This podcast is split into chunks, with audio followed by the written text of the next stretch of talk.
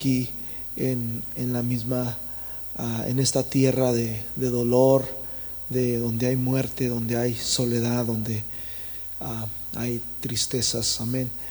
Ah, así que no hay nada más hermoso. Les agradecemos a los hermanos que han visitado a, esta familia. Amén. A aquellos que han este, los han apoyado, los que les han llevado comida. eh, hay que hacer eso, hermanos. Amén. Y yo sé que lo han hecho algunos y los felicito y los honro y los bendigo. Y, y los que no lo han hecho, pues háganlo. Este, estos son momentos, son ese tipo de momentos que a nadie nos gustan, brother. Nadie, nadie nos gustan estos momentos, pero sin embargo,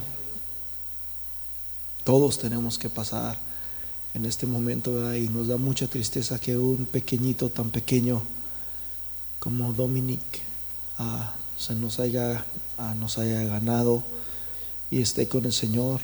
No sabemos los motivos, las razones, pero la Biblia dice que la muerte se lleva a grandes, chicos, ricos, pobres, de todo. Hay lugares donde ah, hace unos meses atrás, no sé si se recuerdan que les platiqué en Colombia, ¿verdad? Donde vino una tipo avalancha, sí, en la noche y los agarró a muchos, a muchos hermanos también de la fe. Quedaron tapados prácticamente por sus casas. Se desaparecieron, anduvieron buscando cuerpos y, y todo eso, porque así es la vida, brother. No somos de aquí, somos, estamos, nosotros estamos aquí y lo único que nos garantiza el Señor y estar en esta iglesia, ¿sabes qué es lo que nos garantiza? Que cuando nos vayamos, que ese día que nos toque ganar o partir, perdón, vamos a, estar con el Señor. Pero no te garantiza que no vas a morir o que no vas a sufrir dolores o que no vas a pasar tormentos. No, no te garantiza eso. Te garantiza el Señor de que si pasas por esos momentos, Él va a estar contigo. Amén. Así que hermanos, yo quiero que bendigamos esta familia, este, los bendigamos, que oremos por ellos, que los apoyemos. El día de mañana, ah, ¿me va a empezar a qué horas, hermano? A las de 10 a 2 de la tarde va a ser la, la visita del, del pequeño Dominic. Va a ser en el McDonald's, en el funeral. Este, ah, de 10 de la mañana a 2. Vamos a apoyarlos. Este, ah, yo miro bastantes, bastantes sillas vacías. Y es triste, brother. Es triste porque a mí me gustaría que el día que, que miren mi silla vacía, que sea porque ya estoy con el Señor. No porque otra cosa. Es triste que muchas veces preferimos un cheque, preferimos un trabajo, preferimos algo que el mundo nos pueda dar y nuestra salvación la descuidamos, brother. Y es importante de que si alguien no puede venir de perdida los domingos, brother, que le diga a su jefe, ¿sabes qué? Dame de perdida el domingo para estar en iglesia. Si quieres trabajo todos los días de semana, pero yo quiero el domingo buscar mi salvación. Paz de Cristo. Amén. Y, y, es triste, hermanos, es triste porque ah, yo creo que, que la mayoría de las sillas que están por ahí, por ahí están en algún lado. ¿verdad? Yo sé que a veces no se puede, yo entiendo eso, pero el Señor debería de ser nuestra prioridad. Ahorita que empezamos, hermanos, tristemente, brother, le estamos fallando a Dios con el tiempo. Estamos fallando a Dios con el tiempo, brother. Para el trabajo somos muy puntuales y a Dios le fallamos mucho con el tiempo, con la asistencia. Si se trata de cualquier cosa, le fallamos a Dios, pero al trabajo no le fallamos. Preferimos ah, hacer la fiesta el día del Señor, preferimos hacer la reunión el día del Señor, preferimos todo el día del Señor, pero al trabajo no le queremos fallar. Cuando hermanos, esto es mucho mejor que cualquier cosa.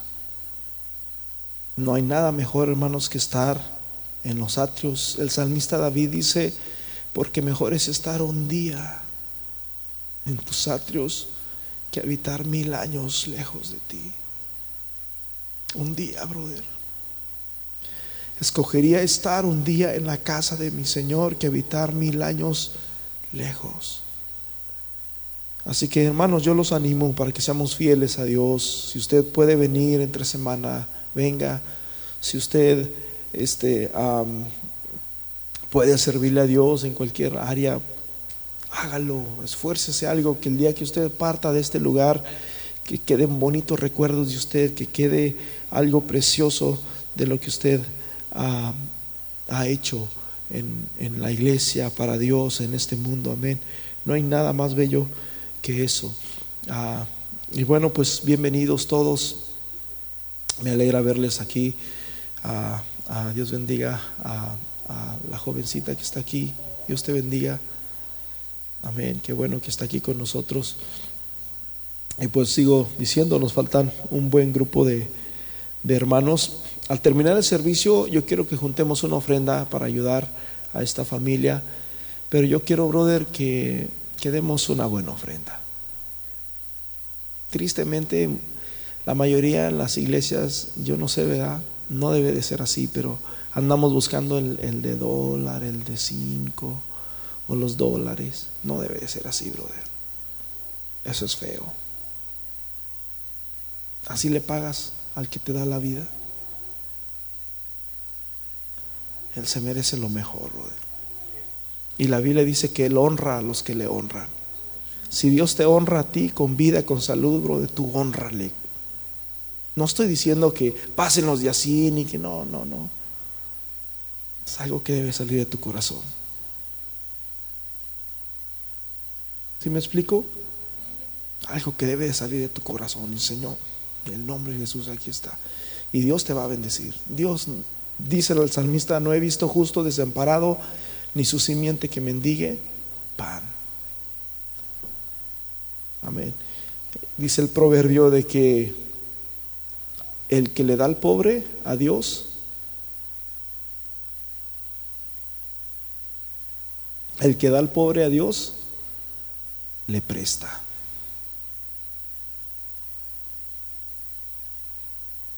O sea que cuando tú le prestas a alguien, esa persona te va a... Le debes un favor o te debe un favor y, tarde o temprano te va a pagar. En otras palabras, que si tú le das al pobre, dice la Biblia, que Dios te lo va a recompensar. Ahí está el versículo, mire. Así que yo quiero que demos una buena ofrenda, brother. Si puedes, si no puedes, yo entiendo, pero si puedes, brother, un mínimo, uno de a 100 ahí. Si puedes más, hazlo. Pero vamos, vamos a hacerlo porque Tristemente, estas cosas nos pasan a todos, a todos, a todos, a todos. Y yo sé que no podemos recompensar el dolor con, con lo económico, pero sí ayuda mucho porque ah, se tiene que dejar de trabajar, los viles siguen corriendo y pues todo, ¿verdad? los alimentos, nosotros ah, tuvimos que dejar de trabajar varios días y pues, aunque uno no nos importa eso, ¿verdad? No nos importa, pero al final de cuentas sí son gastos que, que hay que hacer. Aparte, los funerales son súper caros, son muy caros y este... Ah, y bueno, ah, tenemos que ser conscientes en eso, amén. Ojalá y pues ah, no nos toque a nosotros eso algún día pronto, pero Regularmente es lo que más nos agarra desaprevenidos ese día, ¿verdad? Amén. Vamos a traer la ofrenda, hermanos, y los diezmos en el nombre de Jesús y vamos a pasar a lo siguiente, ya no se pongan tristes, vamos a, a bendecir a Dios.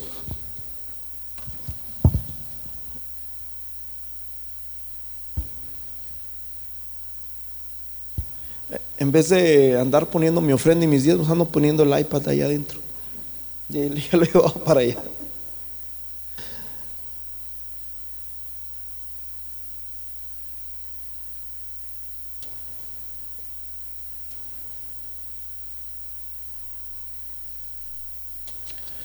Así que los felicito a todos, amén, los, y los que no han podido ayudar o servir. Ayúdenlos, hermanos, esta semana, eh, durante la semana, llámenles, este, a qué horas van a llegar a su casa, a qué horas van a estar ahí. No, pues a tales horas, bueno, les vamos a llevar comida para que no hagan comida. Les llevan un lonchecito, hermanos, que los hagan sentir bien, amén. Paz de Cristo. ¿Es bueno o es malo eso? Es bueno, amén. Así que vamos a hacerlo, hermanos, con, con, amor, amén, y, que Dios bendiga y fortalezca los corazones de sus vidas. Vamos a ponernos en pies en el nombre de Jesús. Vamos a orar por la Señor Jesús, te damos gracias por esta ofrenda que ha sido traída, Señor, a ti. Te pido que bendigas, Señor, a cada uno de los que han dado, Señor.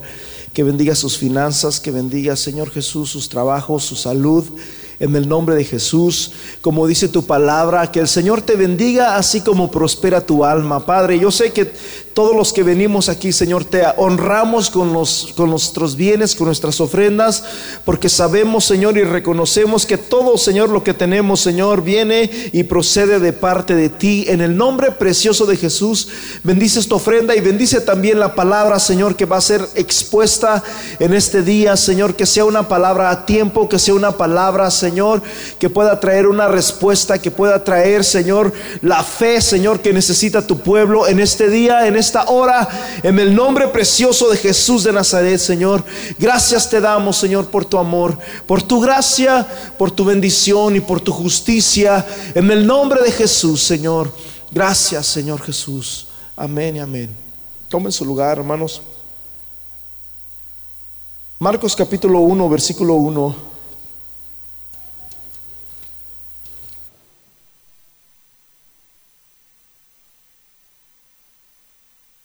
Voy a dar citas muy rápidas, muy rápidas. Traigo muchas citas bíblicas, pero las voy a dar bien rápidas. Durante esta semana llegan, a veces llegan momentos en nuestra vida donde nos sentimos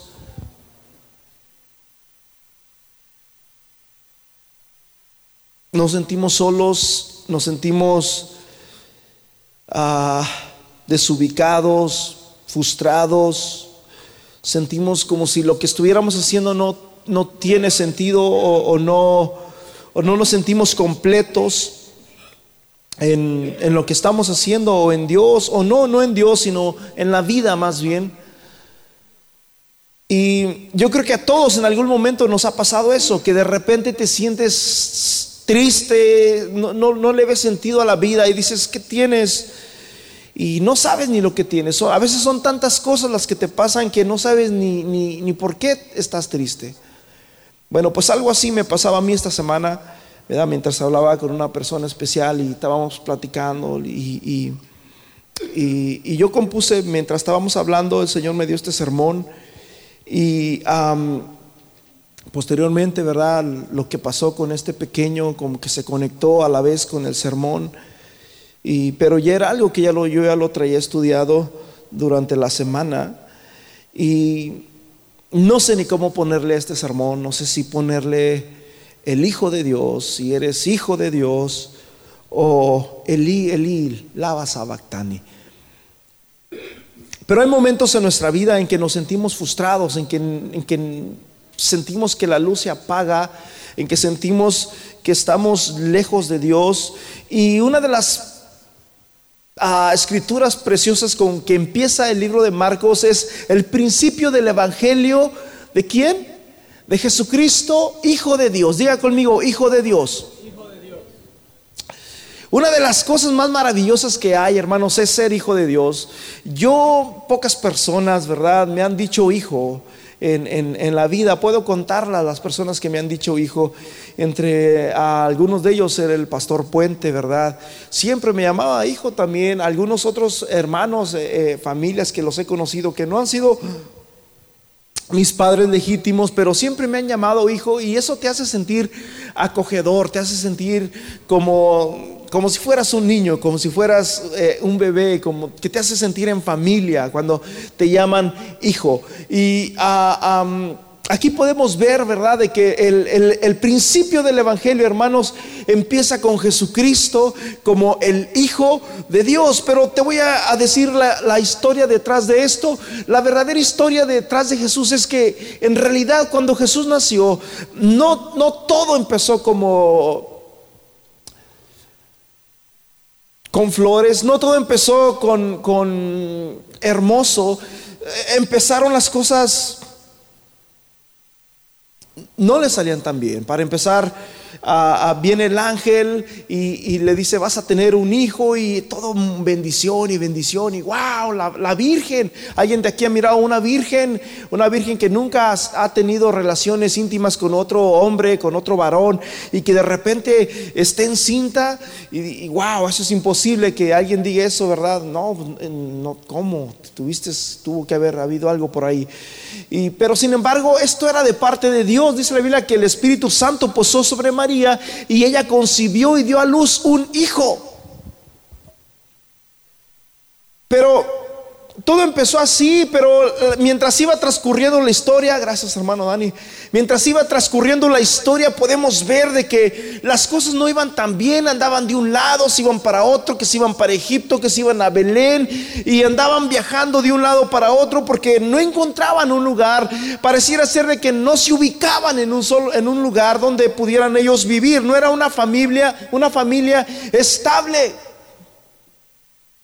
Cuando nace Jesús, estaba a punto de nacer el maestro, hermanos, a los nueve meses y ahí van buscando lugares donde eh, pudiera nacer el Hijo de Dios. Tocando puertas. No tenemos lugar para el Hijo de Dios. Y tocaban otra puerta, no tenemos lugar para el Hijo de Dios. Tocaban otra puerta, no tenemos lugar para el Hijo de Dios. Iban tocando puertas, tocando puertas, tocando puertas y no había ni una puerta que se les abrió. Hasta que llegaron y mira, ya mi mujer está a punto de dar a luz. Quizás María estaba ya eh, en, los dolores de parto, gimiendo. Y, por favor te pido, te ruego que me des un lugar. Y este hombre le dice, mira, el único lugar que tengo es el establo que está allá. En México le llaman corral. ¿Y donde están los animalitos? Ahí con los animales, ahí pueden, es el único lugar que tengo disponible. Estamos hablando del Hijo de Dios. Y ahí, así fue como nació, mis hermanos, el Hijo de Dios, ahí entre los animalitos. Probablemente había algunos animalitos con garrapatas, algunas chinches, yo no sé, era un corral. Y ahí fue donde nació el Rey de Reyes y Señor de Señores, Jesús, el Hijo de Dios. Entonces, desde un principio, desde su nacimiento, no fue así. Jesús tuvo que ganarse ese título de Hijo de Dios. Ah, ah, ah, para empezar, él era un niño común y corriente, era un niño como usted y como yo. Dice la Biblia que Jesús, hermanos, tuvo los mismos padecimientos que, los tenemos usted y yo, por lo cual él, su vida de él fue una vida normal, fue una vida ah, como la de usted y la mía. No era el tipo de niño milagroso que andaba haciendo milagritos y resucitando pajaritos y no, no, no, no, no. Era una vida normal como la de usted y como la mía, la de Jesús. Así pasó su adolescencia, así pasó su adolescencia y así fue como él fue eh, creciendo. En el Salmo capítulo 2, versículo 7, Salmos 2, 7 dice, ciertamente anunciaré el decreto del Señor que me dijo, mi hijo eres tú. Así pasó la vida de Jesús, así pasó la vida de Jesús, creciendo eh, en una vida como común y corriente como la de nosotros. Era un niño pobre. No tenían un lugar, no tenían una casa, no tenían nada en este mundo, ni su familia, ni su padre, ni su madre. Eran pobres. Su padre era un simple carpintero. Pero la Biblia dice, hermanos, que ese niño pobre, ese niño que probablemente era un niño común y corriente, dice la Biblia que Dios estaba en ese niño y Dios dijo un decreto, este es mi hijo. Déjame decirte una cosa, mi hermano, de que la Biblia dice también en primera en Juan capítulo 1 versículo 12 que los que creen en él en los que creen en Él, los que creen en Jesús, Dios le dio la potestad de ser llamados hijos de Dios. Mas a todos los que le recibieron, los que creen en su nombre, les dio la potestad de ser hechos ¿qué? Entonces, ¿qué somos nosotros? Hijos de Dios. Los ángeles no son hijos de Dios. Los ángeles son servidores de Dios. Es más, Moisés Abraham y los profetas no fueron hijos de Dios, fueron siervos de Dios. Pero ahora nosotros que creemos en Cristo, los que hemos mirado esa luz que alumbra a todos los hombres, hermanos, Dios nos dio la potestad de ser llamados hijos de Dios. El apóstol dice, y si hijos, también herederos. Bueno, Jesús vivió, hermanos, podemos ver la vida de Jesús. De repente Jesús se desaparece. Aparece a los 12 años cuando de repente dice que venían sus padres de, iban en un viaje. Cuando de repente a Jesús a los, tenía 12 años y se les desapareció por tres días. No lo podían encontrar, andaban desesperados. Imagínate un niño de 12 años desaparecido por tres días. Yo recuerdo cuando estaba mm, pequeño, de 12 años, de 10 años, no sé Andábamos en las fiestas de allá de mi pueblo, en los juegos, las fiestas de, la Ciudad de México, de, en los pueblos. Usted sabe cómo son. La gente se amontona, hay ruido, hay fiesta, hay mucho. Yo, yo miraba a la gente casi como de aquí hasta el techo, y, o más grandes. Yo los miraba grandes, no podía mirar lejos. Así que de repente yo me quedaba mirando un juego por ahí. Y ya cuando acordaba, ya no estaban mis papás. Me pasó varias veces eso. Y andaba por ahí buscándolos hasta que por fin los encontraba, ¿verdad? A Jesús le pasó algo similar también, pero Jesús, él, él me imagino que él iba pasando y miró la sinagoga, miró el templo y dijo, wow, me gustaría entrar ahí. Y probablemente estaban sus padres por ahí hablando, haciendo negocio, platicando con alguien, yo no sé. Y Jesús aprovechó para meterse ahí, sus padres se van y, pierden contacto por durante tres días. Ese es el, segundo ah, resalte que habla acerca de la vida de Jesús durante, durante su vida aquí en la tierra. Posteriormente, hermanos, Jesús vuelve a aparecer nuevamente en Mateo capítulo... Uh, wow, se me tenía una cita, pero no sé dónde la puse.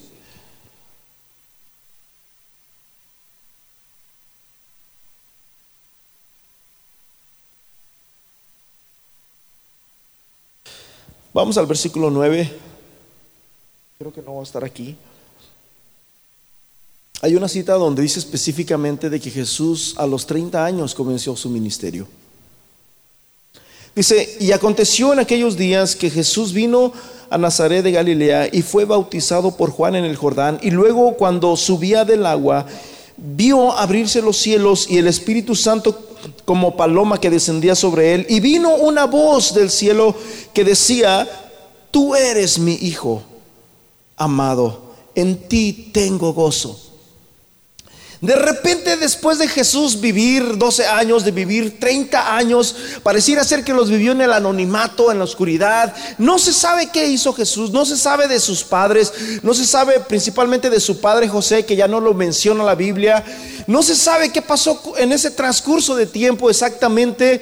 Este, pasaron muchas cosas en la vida de Jesús. Sin embargo, la Biblia no, no, no relata exactamente eh, lo que pasó ahí. Hay otros libros, ¿verdad? Como a los libros de Josefo, los cuatro tomos del libro de Josefo, y hay otros libros que, nos hablan mucho acerca de la vida de Jesús, de a unos años antes de Jesús, y etcétera, etcétera, que son libros muy interesantes. Pero en realidad la Biblia no nos habla de lo que pasó en ese transcurso de tiempo, pero yo creo que en ese transcurso de tiempo, mientras Jesús vivía, había momentos de duda, había momentos de que él decía, realmente yo seré esto, y realmente Dios me llamó a mí, probablemente como hombre, porque la Biblia dice que él era hombre, él pudo haberse sentido de esa manera, y, de repente, hermanos, va al río Jordán y mira Juan el Bautista que está bautizando gente y Jesús lo mira y Jesús dice, yo necesito eso también. Y Juan el Bautista sabía quién era Jesús y le dice, no, no, no, no, no, es, yo tengo que ir a ti, no tienes tú que venir a mí, yo no soy digno ni siquiera de desatar el calzado de tus pies, o sea, las agujas, o cómo se dicen, las agujetas, las qué? Agujetas. No, ni siquiera eso te las puedo, no soy digno, no me considero digno de, de desatar eso. ¿Por qué? Porque los que hacían eso, mis hermanos, eran los, los, los, los, criados, los esclavos hacia sus amos. Eh, llegaba el amo cansado y, el criado también probablemente venía más cansado porque había trabajado. Y el criado, aparte que venía muy cansado, tenía que ir y quitarle los zapatos a su amo para que su amo pudiera descansar. Pero Juan decía, ni siquiera me considero digno de desatar el calzado de tus pies. Y Jesús le dice, es necesario que cumplamos toda la palabra de Dios. Y hermanos, si Jesús se mete al agua y es bautizado por Juan, y cuando es bautizado pasó algo tremendamente estremecedor. Dice la Biblia que el cielo se abrió Y dice la Biblia que, descendió el Espíritu Santo en forma de paloma. No era una paloma, dice en forma de paloma. Así dice aquí en esta versión. Dice, y fueron abiertos los cielos y el Espíritu de Dios que descendía como paloma. La palabra como es un símil de comparando algo con un objeto, con algo, ¿verdad? Como paloma. Dice, y venía sobre él y luego escucharon una voz, escúchame bien, y luego hubo una voz en los cielos que decía, este es mi Hijo amado en quien tengo complacencia. ¿Te puedes imaginar lo que Jesús sintió cuando él escuchó esa voz? De repente, 30 años en el anonimato, 30 años, hermanos, que, que, no se sabe nada de Jesús. Jesús va y se bautiza y de repente esta es la voz, este es mi hijo amado. Y de repente, hermanos, de ahí em, empiezan los escritores a escribir para acá. ¿Sí me, me captan?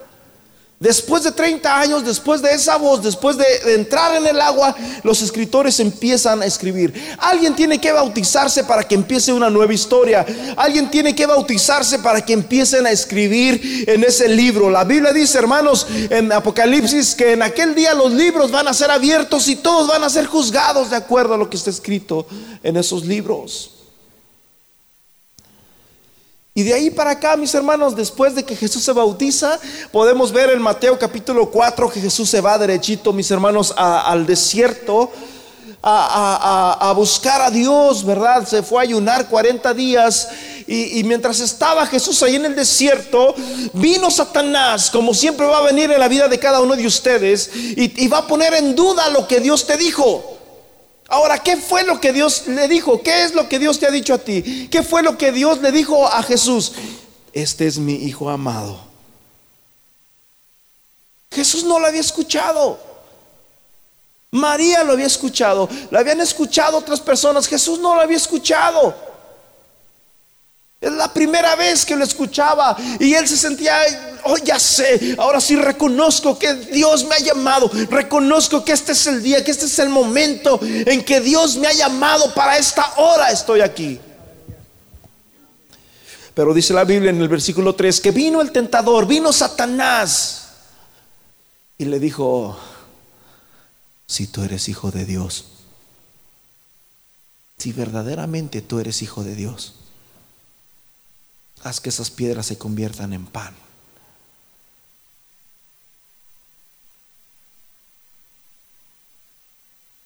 Si es verdad que tú escuchaste esa voz que venía del cielo, que decía que tú eres el Hijo de Dios, haz que esas piedras se conviertan en pan. Satanás vino a poner en duda lo que Dios le había dicho. Déjame decirte una cosa. Dios te dice en ese día, eh, eh, en, el libro de, de, Juan 12, que todos los que creen en su nombre, Dios le dio la potestad de ser llamados hijos de Dios, pero tarde o temprano va a venir Satanás a tu vida y te va a decir, si tú eres el hijo de Dios, ¿por qué estás pasando lo que estás pasando? Si tú eres hijo de Dios, como dice la Biblia, ¿por qué es que estás sufriendo? ¿Por qué tienes esa enfermedad?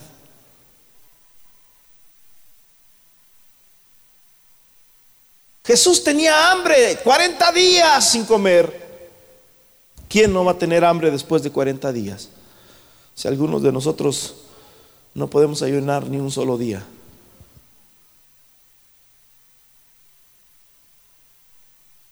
Y viene Satanás y le dice, hey, tú eres el Hijo de Dios.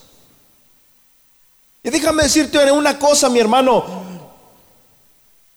que no hay mayor título, no hay mayor título que Dios pudo darle a alguien o que Dios puede darle a alguien.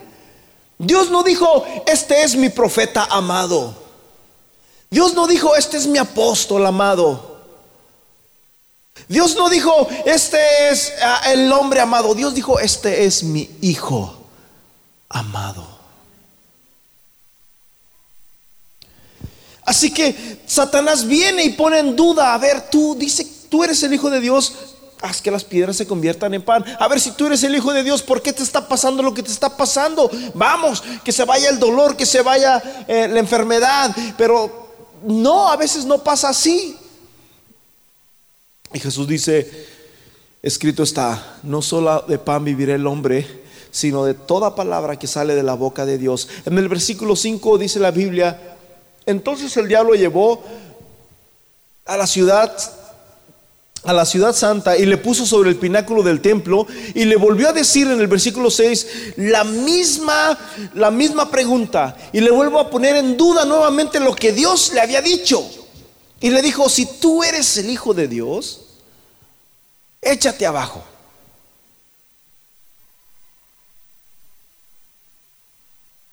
Cuando Adán y Eva, hermanos, estaban en el huerto del Edén, dice la Biblia que Dios le dijo, de todo árbol, de todo árbol del huerto tú puedes comer, pero de este árbol que es del bien y del mal, este va a ser el árbol del bien, de este no vas a comer, de todos puedes comer excepto de este. Y dice la Biblia que vino la serpiente, vino Satanás, y, y viene Satanás en forma de serpiente y le dice, con que Dios les dijo que no comáis de todo árbol, Satanás se la volteó al revés.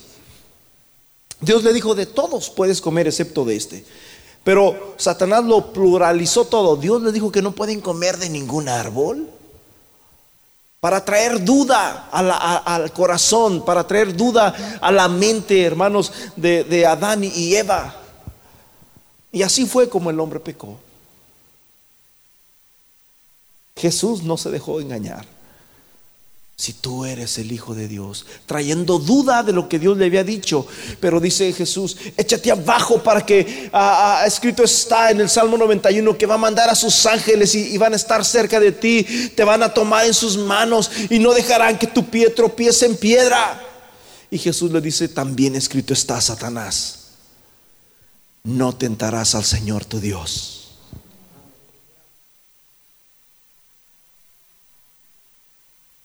¿Me están entendiendo?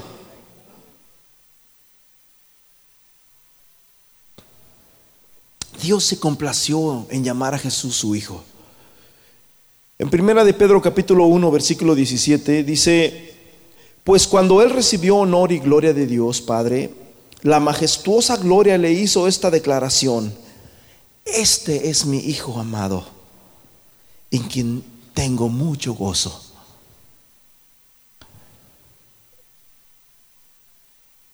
Perdón, es segunda de Pedro, hermana. Es, todo igual, segunda de Pedro 1.17. La majestuosa gloria le hizo esta declaración. Este es mi Hijo amado, en el cual tengo mucho gozo. Después de que Jesús, hermanos, pasa 30 años en el anonimato, 30 años que no se sabe de él, 30 años, hermanos, que no hay ni un escrito en la Biblia acerca de lo que él hizo. De repente, hermanos, Jesús se bautiza. De repente, cuando Jesús se bautiza, empieza, hermanos, a escribirse. Empieza el dedo de Dios a escribir. Y allí fue como empezaron los evangelios, como el Hijo de Dios. Así fue como empezó eh, eh, este Marcos, hermanos, en el capítulo 1, en el principio del Evangelio de Jesucristo, Hijo de Dios. ¿Por qué? Porque cuando se bautizó, ahí fue donde empezó el, escrito, ahí fue donde empezó, mis hermanos, la historia de Jesús. En otras palabras, lo que hizo antes no, no está acá. Aunque dice la Biblia, hermanos, que Jesús hizo tantas cosas, el, apóstol Juan dice que hizo tantas cosas, que si se escribieran todas ellas, dice, no cabrían en todos los libros del mundo.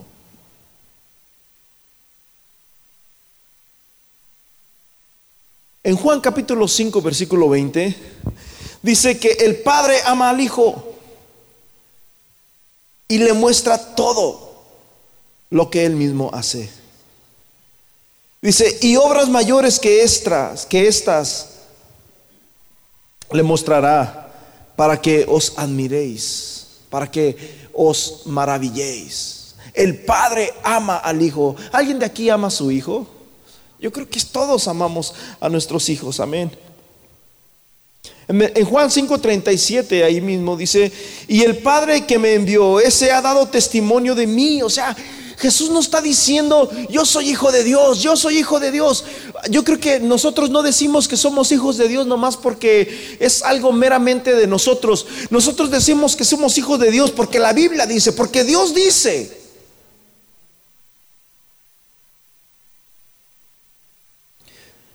También el Padre que me envió ha dado testimonio de mí. O sea, no, no es algo que yo, que yo lo esté sacando de mi propia cuenta.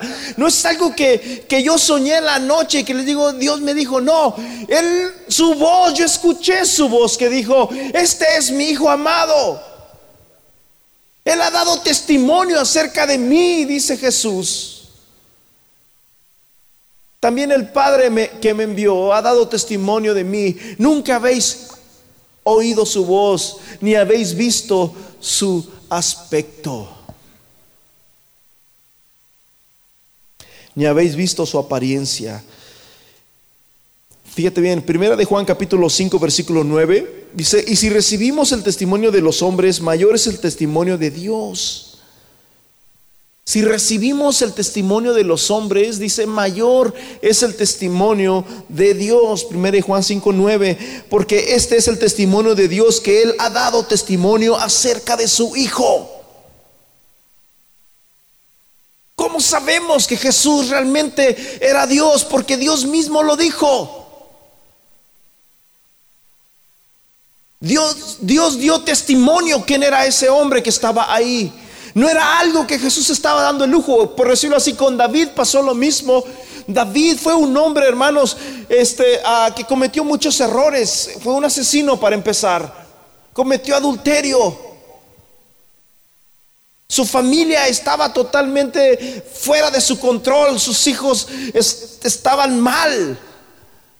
Uno de sus hijos se metió con una de sus, de sus hermanas o con uno de sus hijos se metió con una de sus hijas. Sus hijos se levantaron contra él para matarlo. No era de una familia perfecta, tenía muchos errores, muchos, muchos errores. Sin embargo, Dios dice, no David, Dios dice que David era un hombre conforme a mi corazón. Lo, lo, que verdaderamente importa no es lo que nosotros digamos, sino lo que Dios dice de nosotros. Y si yo te preguntara el día de hoy, ¿qué diría Dios de ti? ¿Qué es lo que dice Dios de ti? Si recibimos el testimonio de los hombres, mayor es el testimonio de Dios. Porque este es el testimonio con que Dios ha testificado acerca de Jesús.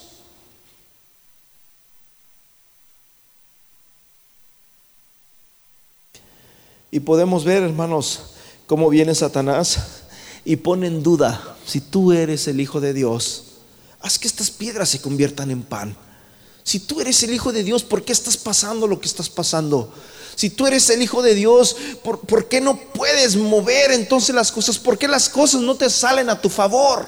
Vuelvo a repetir, desde un principio, mis hermanos, a pesar de que Él era el Hijo de Dios, a pesar de que Él era el ungido, Él era el Cristo, Él era el Salvador del mundo, porque la Biblia dice en Mateo capítulo 1, ah, versículo 21, si me lo pone hermana, no estoy diciendo de memoria.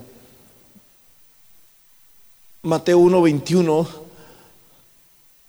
y dará a luz un hijo y llamará su nombre Jesús porque él salvará a su pueblo de sus pecados. Jesús significa Salvador. Todavía no nacía y era el Salvador. Todavía no nacía y ya Dios le había puesto un nombre y su nombre se llamará Jesús porque éste salvará a su pueblo de sus pecados.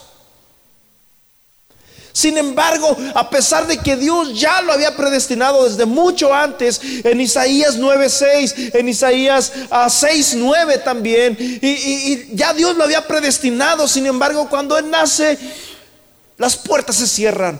Mi, mi, mujer está a punto de dar a luz. No hay lugar, no hay lugar para el Hijo de Dios, no hay lugar para el Hijo de Dios, no hay lugar para el Hijo de Dios. Y yo quiero decirte el día de hoy,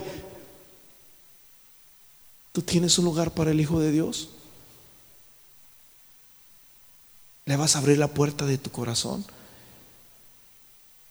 En estas semanas Dios me ha dado un mensaje que lo estoy preparando también, igual que este mensaje que ya tenía algunos días con él en mente, que es acerca de que Jesús quiere entrar a tu hogar, a tu casa. A Jesús le gustaba mucho, mucho, mucho ir a las casas.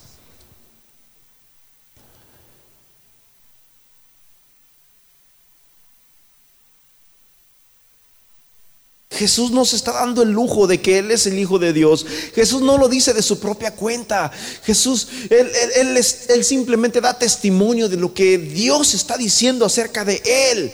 Déjame decirte una cosa, Dios dice que si tú crees por, por, naturaleza, por decreto, tú eres un hijo de Dios. Tú no lo estás diciendo, oh, alguien puede decir, ah, ¿cómo eres hijo de Dios? Y fíjate lo que eres, lo que has hecho. A lo mejor hasta has matado a alguien.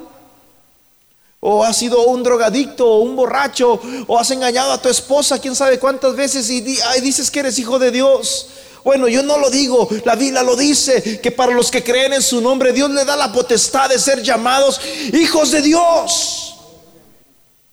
Y ese testimonio es mayor que el de los hombres.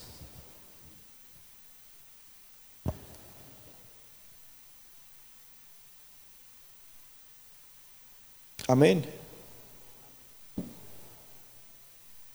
Dije, y ese testimonio es mayor que la de los hombres. Fíjate bien, en,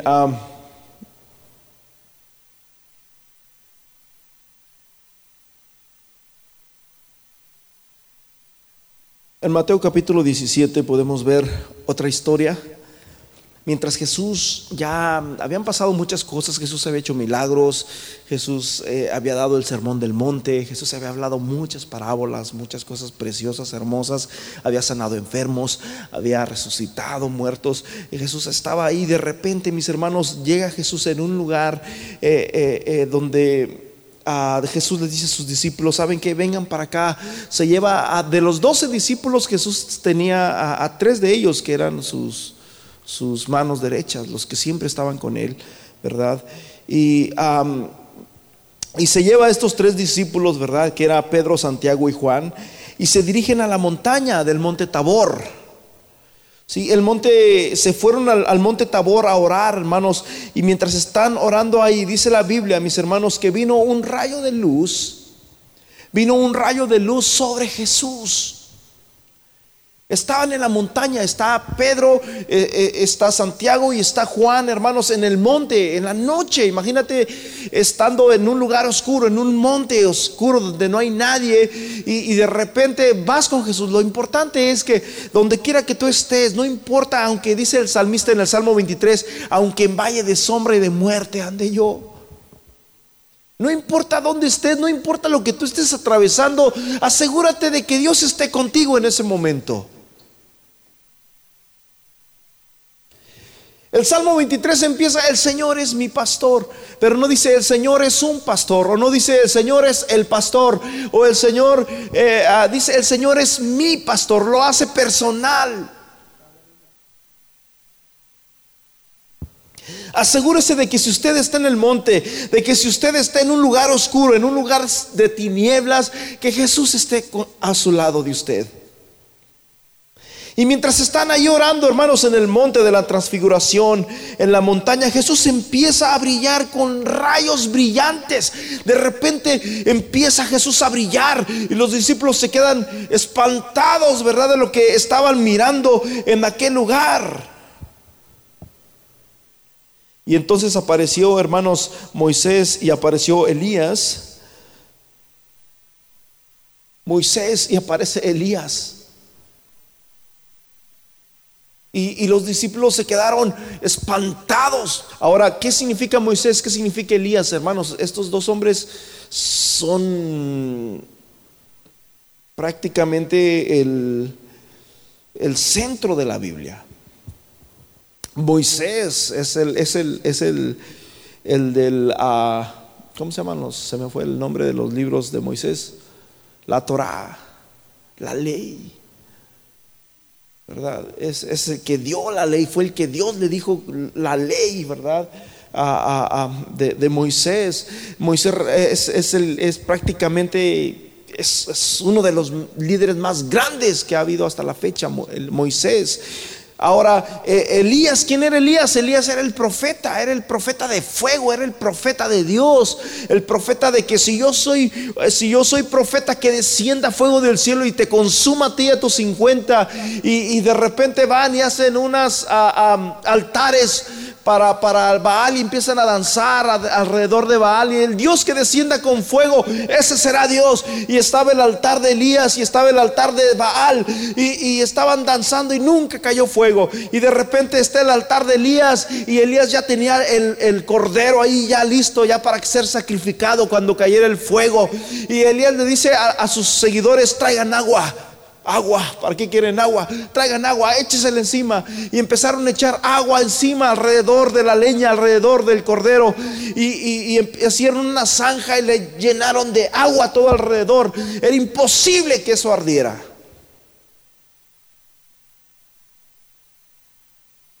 Y Elías levanta su mirada al cielo y dice, Señor, si tú eres el Señor, manda fuego para que estos vean que tú eres el Dios verdadero. Y dice la Biblia que al instante, hermanos, cayó fuego del cielo, consumió el altar, consumió las piedras y consumió el agua. Y la gente comenzó a decir, el Dios de Elías es Dios, el Dios de Elías es Dios, el Dios de Elías es Dios. Elías, hermanos, es el papá de los profetas. Elías está representando a los profetas. Moisés y Elías. Y dice que cuando estaban ahí, los discípulos, Pedro, Juan y Santiago, maestro, ¿quieres que hagamos tres, eh, tres enramadas? Hagamos tres holocaustos, uno para ti, uno para Elías y otro para a, Moisés. Pero escucha lo que sigue. Mientras él aún hablaba, una nube de luz los cubrió y aquí una voz de, la nube que decía, este es mi Hijo amado, en que yo tengo complacencia. Escúchenlo. Por segunda vez en su vida de Jesús, escuchó esa voz. Escúchame bien, brother. A veces en nuestra vida tenemos que escuchar esa voz. Y a veces la escuchamos a través del dolor, a veces la escuchamos a través del quebranto, a través de cuando no vemos nada, a través de cuando nos sentimos más solos que nunca. O probablemente el Señor nos la habla y confirma y decimos, gloria a Dios, aleluya. Y te vas bien contento porque Dios te habló y porque dices, el Señor me dijo que yo soy su hijo, gloria a Dios, aleluya. Y te vas contento y, como dice la palabra, en paz me acostaré, así mismo dormiré, porque solamente tú, oh Señor, me haces vivir confiado y duermes y descansas en paz. Los discípulos sabían que Jesús era el Hijo de Dios Mateo capítulo 13, versículo 33. Entonces los que estaban en la barca le adoraron diciendo, en verdad, en verdad, este es el Hijo de Dios. Los discípulos estaban en la barca con Jesús y ellos dijeron, en verdad, que Jesús es el Hijo de Dios. No solamente Dios lo decía, sino también, hermanos, la gente que estaba alrededor de él, sus discípulos sabían. Mateo 16, 16, respondió Simón Pedro cuando Jesús le dice, ¿quién dice la gente que es el Hijo del Hombre? Y unos dicen, pues unos dicen que eres un profeta, otros dicen que, eres... Uh, alguno de los profetas de la Biblia. Y Jesús le dice, ¿y quién? ¿Ustedes quién dicen que yo soy? Y respondió Simón Pedro y dijo, ¿tú eres el Cristo? El Hijo, diga conmigo, Hijo del Dios viviente. Y Jesús se queda como, bienaventurado eres, Pedro, porque no te lo reveló carne. Yo, yo, yo, yo lo sé porque yo escuché la voz. Pero, ¿quién te dijo a ti? ¿De dónde sacas eso? ¿Cómo tuviste eso? ¿Quién, quién lo puso en tu corazón? Y Jesús, hermanos, lo elogia, ¿verdad?, a, Simón Pedro. En Mateo capítulo 26, versículo 63. Mas Jesús callaba y el sumo sacerdote le dijo, te conjuro por el Dios viviente que nos digas si tú eres el Cristo, el Hijo de Dios. Y Jesús callaba.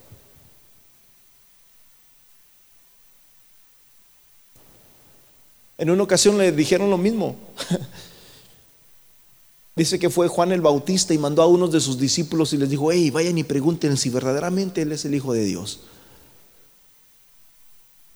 Maestro, ¿qué dice Juan? Que si tú eres el Hijo de Dios, los ciegos ven, los sordos oyen.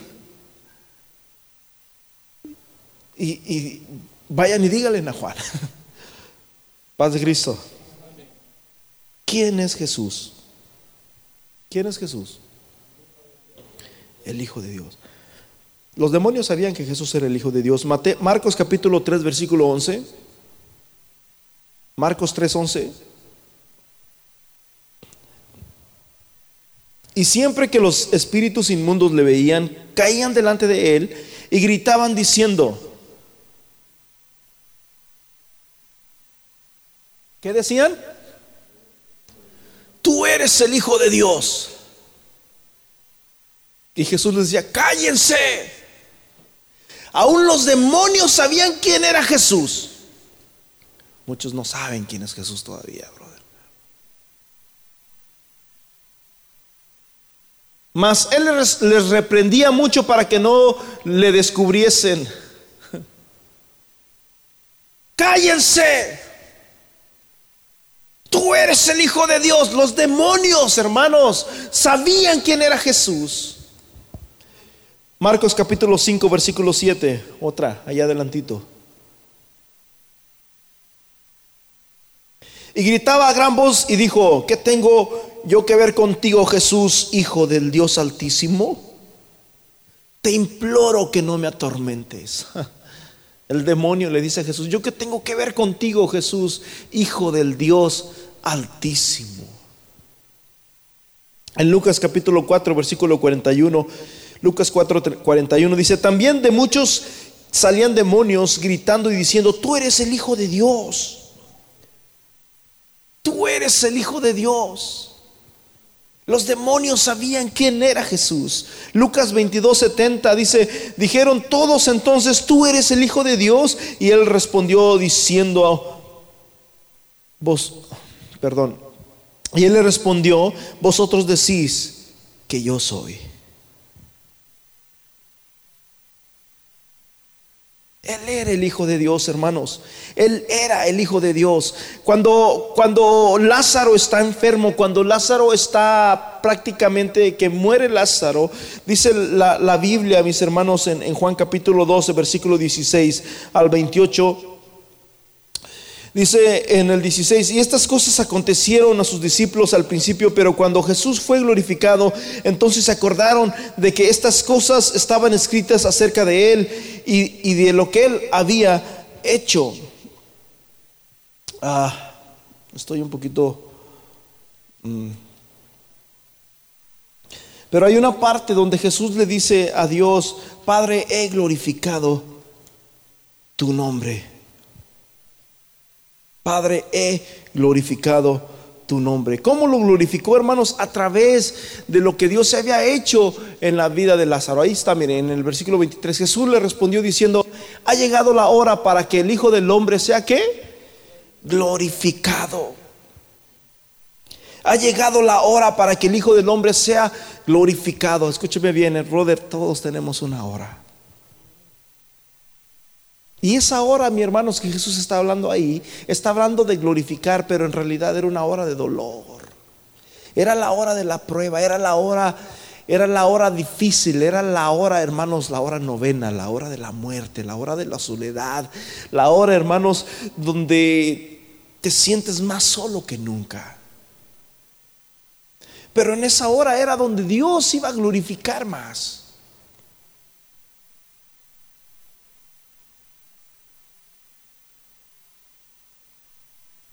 A todos, hermanos, nos ha llegado una hora que ha cambiado para siempre nuestra vida.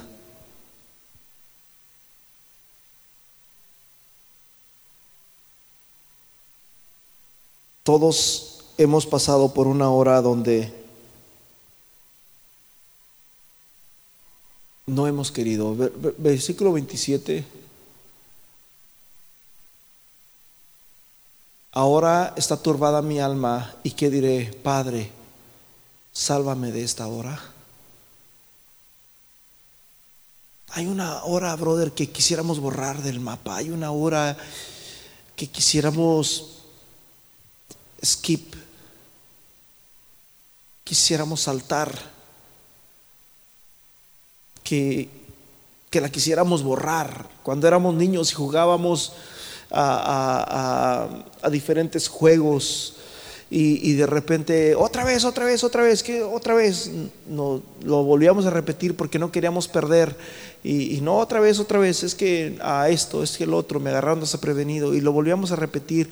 Y, así lo volvíamos a repetir muchas veces en los videojuegos, ¿verdad? Los que jugaban videojuegos, algunos, este, el Mario Bros. y cosas por el estilo en los videojuegos de nosotros. Y, y, que no pasabas y lo volvías a repetir y lo volvías a repetir hasta que lo pasabas y así ibas, ¿verdad? Pero en la vida real a veces no es así. En la vida real no puedes hacer skip, no puedes repetir muchas cosas. Hay cosas que ya llegan allí y te marcan. Y ese, y ese tipo de cosas son los que Jesús está hablando aquí. Está hablando de una hora, de una hora de dolor. Está hablando de la hora, hermanos, de cuando más solo se siente. De esa hora que va a cambiar tu vida para siempre. Ahora está turbada mi alma. Mi alma está triste. ¿Y qué puedo decir? Padre, sálvame de esta hora. Mas para esto he llegado a esta hora, dice Jesús. Yo creo que todos hemos pasado por una hora, un día que ha cambiado nuestras vidas para siempre y que quisiéramos borrarla, ¿verdad? Pero no, no podemos, no podemos porque es, es natural en la vida. No somos eternos, no somos para siempre aquí. Tarde o temprano tenemos que partir. Tarde o temprano tenemos que irnos. Y tenemos que uh, despedirnos de este mundo.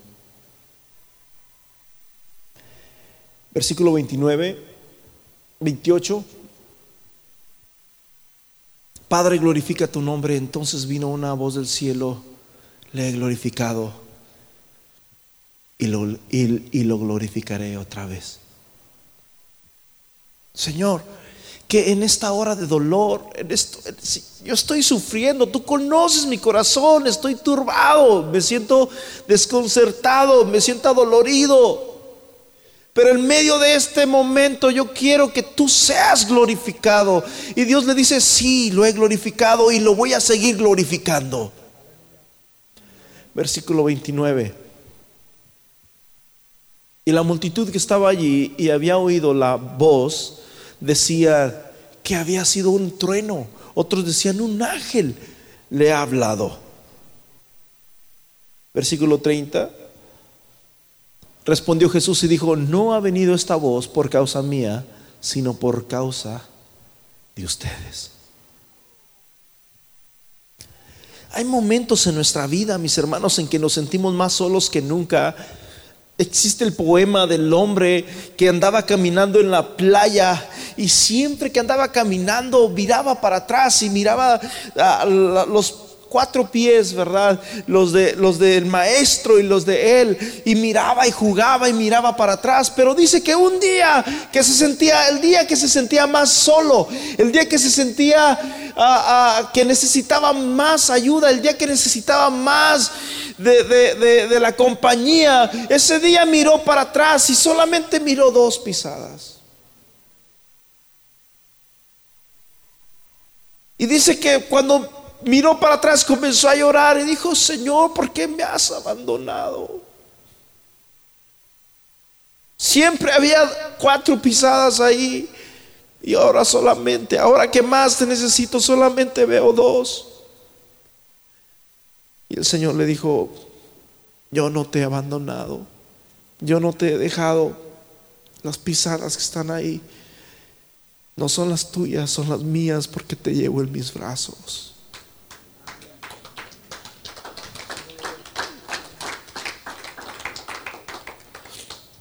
Al profeta Isaías le pasó algo similar a Jacob en Isaías 40, 27, una escritura muy famosa.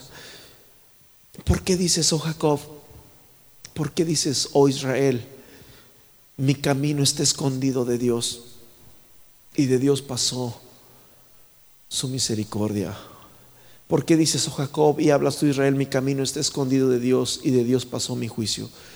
Como si Dios se olvidara de repente de ti, como si Dios te diera la espalda, como si Dios se apartara y te dejara ver, vamos, te voy a dejar solo a ver que no.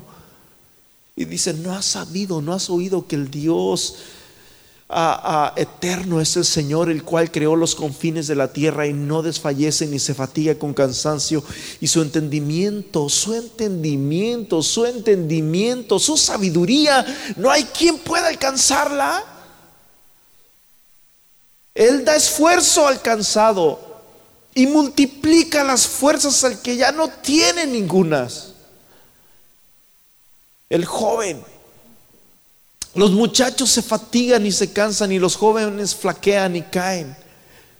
Pero los que esperan en Dios tendrán nuevas fuerzas Levantarán sus alas como las águilas y correrán y no se cansarán y caminarán y no se fatigarán porque han puesto su confianza en Dios que salva a los rectos de corazón.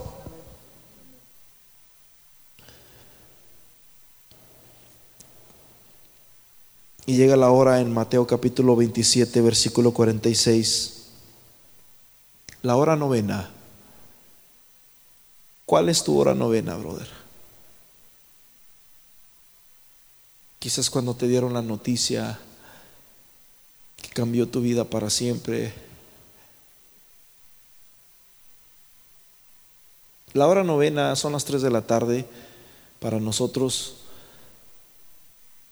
Jesús está en la cruz. Mientras está en la cruz, escúchame bien, tres veces Dios le dijo una voz, tres veces durante su vida. En tres años, en, tres años, tres veces Dios le dijo, este es mi hijo amado. Tres veces. ¿Sí me están entendiendo?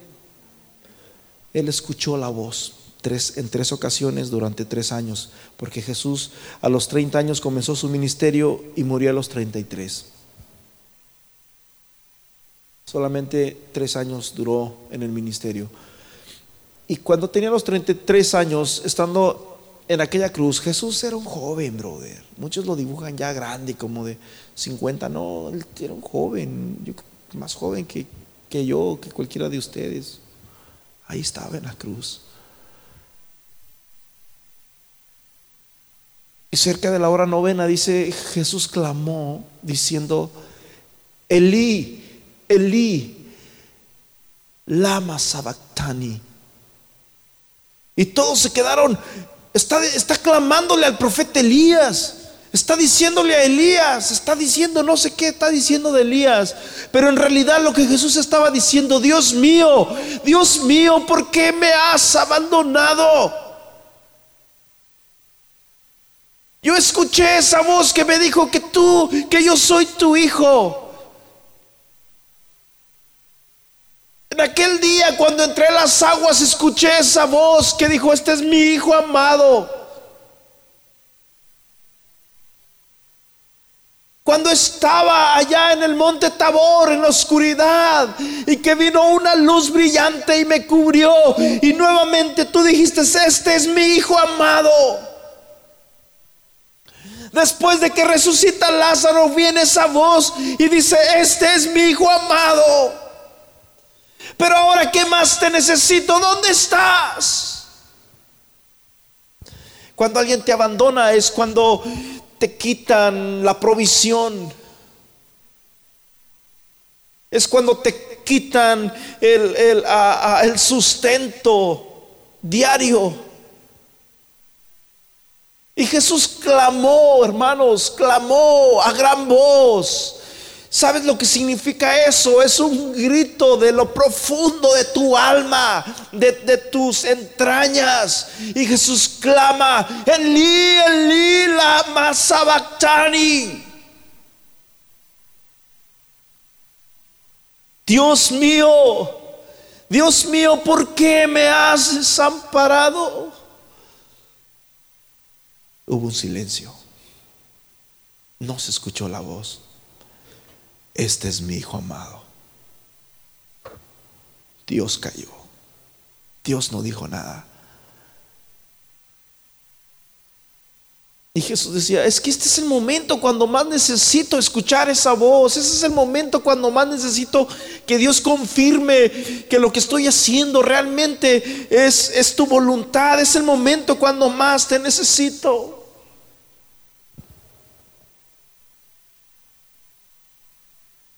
Silencio.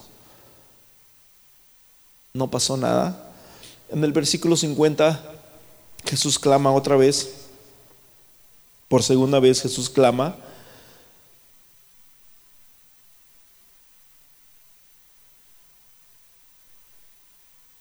Mas Jesús, habiendo otra vez clamado a gran voz, entregó el Espíritu.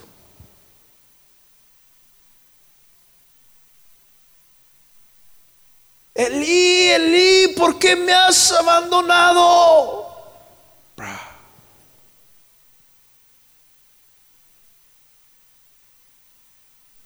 Y Dios no dijo nada. Muchas veces llega a nuestra vida un momento en que nos sentimos tan solos, tan solos, tan solos, que quisiéramos que Dios se apareciera, que Dios descendiera, pero a veces Dios no dice nada. Es el silencio de Dios. Pero dice la Biblia en el versículo 51, he aquí el velo del templo se rasgó en dos, de arriba hasta abajo, la tierra tembló, las rocas se partieron, versículo 52, los sepulcros se abrieron y los cuerpos de muchos santos que habían dormido resucitaron por primera vez. ¿Sí? Dios no respondió. Dios no respondió. Dios no se escuchó la voz que lo confirmara nuevamente. Pero dice la Biblia que los sepulcros se abrieron, los cuerpos de muchos santos que habían dormido resucitaron. Versículo 53. Y saliendo de los sepulcros después de la resurrección de Jesús, entraron en la santa ciudad y se aparecieron a muchos. En otras palabras, llegaron muchas personas que ya habían muerto y, llegaron y se presentaron. Oh, miré a mi abuelo. Oh, miré a mi papá. Oh, yo, fíjate, muchas, muchas cosas raras comenzaron a suceder. Versículo 54, y el centurión y los que estaban con él en la custodia de Jesús, cuando vieron el terremoto y las cosas que sucedían, se asustaron mucho y dijeron, verdaderamente, este hombre era el Hijo de Dios. Aunque Dios no respondió, aunque Dios se quedó callado, sin embargo, Él es el Hijo de Dios.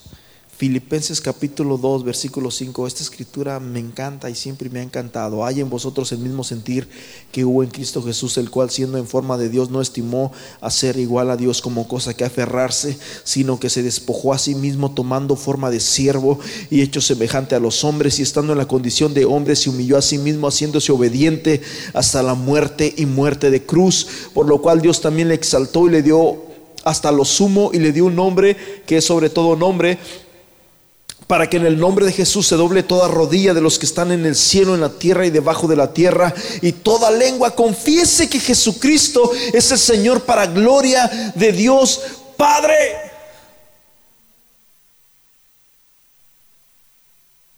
Y estando, versículo 8, y estando en la condición de hombre, se humilló a sí mismo. Dice el 5 que siendo Dios, se hizo hombre y el 8 dice, y estando y siendo hombre, se humilló hasta la muerte. El versículo 5, siendo Dios se hizo hombre. El versículo 8, siendo hombre se humilló hasta la muerte. Versículo 9 dice, por lo cual Dios lo levantó y le dio un nombre que es sobre todo nombre, para que en el nombre de Jesús se doble toda rodilla de los que están en el cielo, en la tierra y debajo de la tierra, y toda lengua confiese que Jesucristo es el Señor, el Salvador. Aleluya.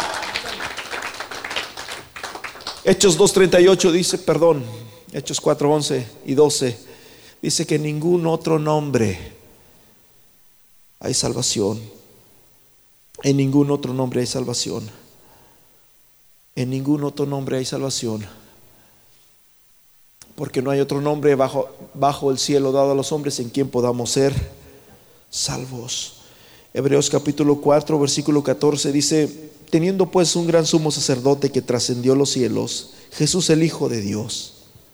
Jesús el Hijo de Dios. Aleluya. Retengamos pues nuestra profesión. Retén tu fe. Retén tu fe. Tenemos un sumo sacerdote que traspasó los cielos. Jesús, el Hijo de Dios. Diga conmigo, el Hijo de Dios. Versículo 15, porque no tenemos un sumo sacerdote que no pueda compadecerse de nuestras debilidades, de nuestro dolor sino uno que fue tentado en todo según nuestra semejanza, pero sin pecado. Si tú eres el Hijo de Dios, esa piedra se parece a una concha. Versículo 16. Por acerquémonos pues confiadamente al trono de la gracia para alcanzar misericordia y hallar gracia para el oportuno socorro. Miren, aquí ya encontré mi cita que buscaba y se encuentra en Lucas capítulo 3, en el versículo 23.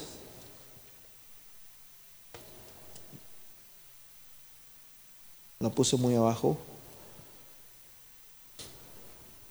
Jesús mismo al comenzar su ministerio era de cuántos años?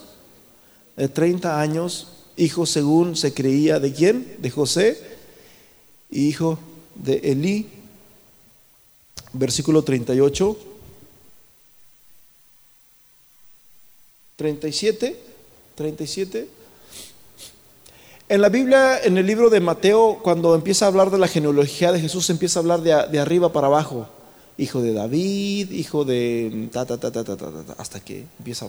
Pero aquí en el libro de Lucas, Lucas, el, el, doctor Lucas, empezó de, de, adelante para atrás. hijo de María, hijo de José, hijo de ta, ta, ta, ta, ta, hijo de Matusalén, hijo de Enoch, hijo de Jored, va para atrás en reversa, hijo de uh, Maolael, hijo de no sé quién, hijo de Enos, hijo de Seth, hijo de Adán, hijo de quién? De Dios. Jesús era el Hijo de Dios. Primera de Juan 5:20, brother. Y sabemos que el Hijo de Dios, y sabemos que el Hijo de Dios ha venido y nos ha dado entendimiento. ¿Cuántos tienen entendimiento para conocer que Él es el verdadero? Y sabemos que el Hijo de Dios ha venido y nos ha dado entendimiento para conocer al que es verdadero. ¿Quién es el verdadero, brother? ¿Quién es el verdadero? En su Hijo Jesucristo. Este es el verdadero Dios y la vida eterna. Jesús dijo, el que cree en mí, aunque esté muerto, vivirá. ¿Crees esto? Dije, ¿crees esto? El Hijo de Dios. Al igual que en cada uno de nosotros, un día también su vida de él no fue perfecta. Un día llegó una hora que él no quería, una hora en que él pudo haber dicho, quítame esta hora, apártame de esta hora.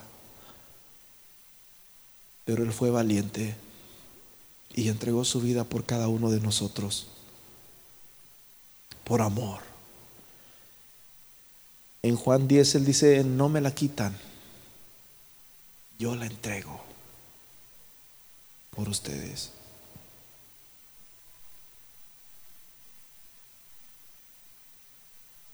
Ah, para concluir, hay una cita de memoria que quiero compartirles. Se encuentra en Romanos, en el capítulo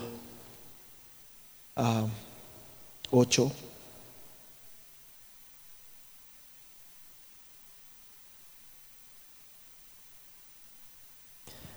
Y yo te invito a que te pongas de pie, Romanos 8, versículo 35.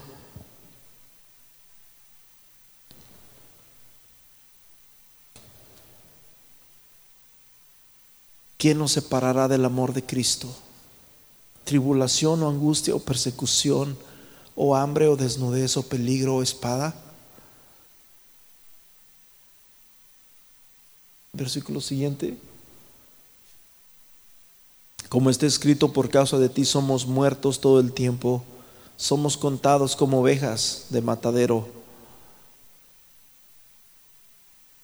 Antes, en todas estas cosas, somos más que vencedores por medio de aquel que nos amó. ¿En cuáles? En peligro, en espadas, en todo eso. Por lo cual estoy seguro de que ni la muerte, ni la vida, ni ángeles, ni principados, ni potestades, ni lo presente, ni lo porvenir, ni lo alto, ni lo profundo, ni ninguna cosa otra, ni ninguna otra cosa creada nos podrá separar del amor de Dios que es en Cristo Jesús, Señor nuestro. Padre Celestial, ni la muerte nos separa de ti, Señor. Al contrario, nos une más. Yo te ruego, Señor, por aquellos que están pasando por esta hora de dolor, En el nombre de Jesús, Señor, te ruego, Señor, por sus vidas. Que des fortaleza, Señor. Que des fortaleza, Señor, sus vidas en el nombre de Jesús.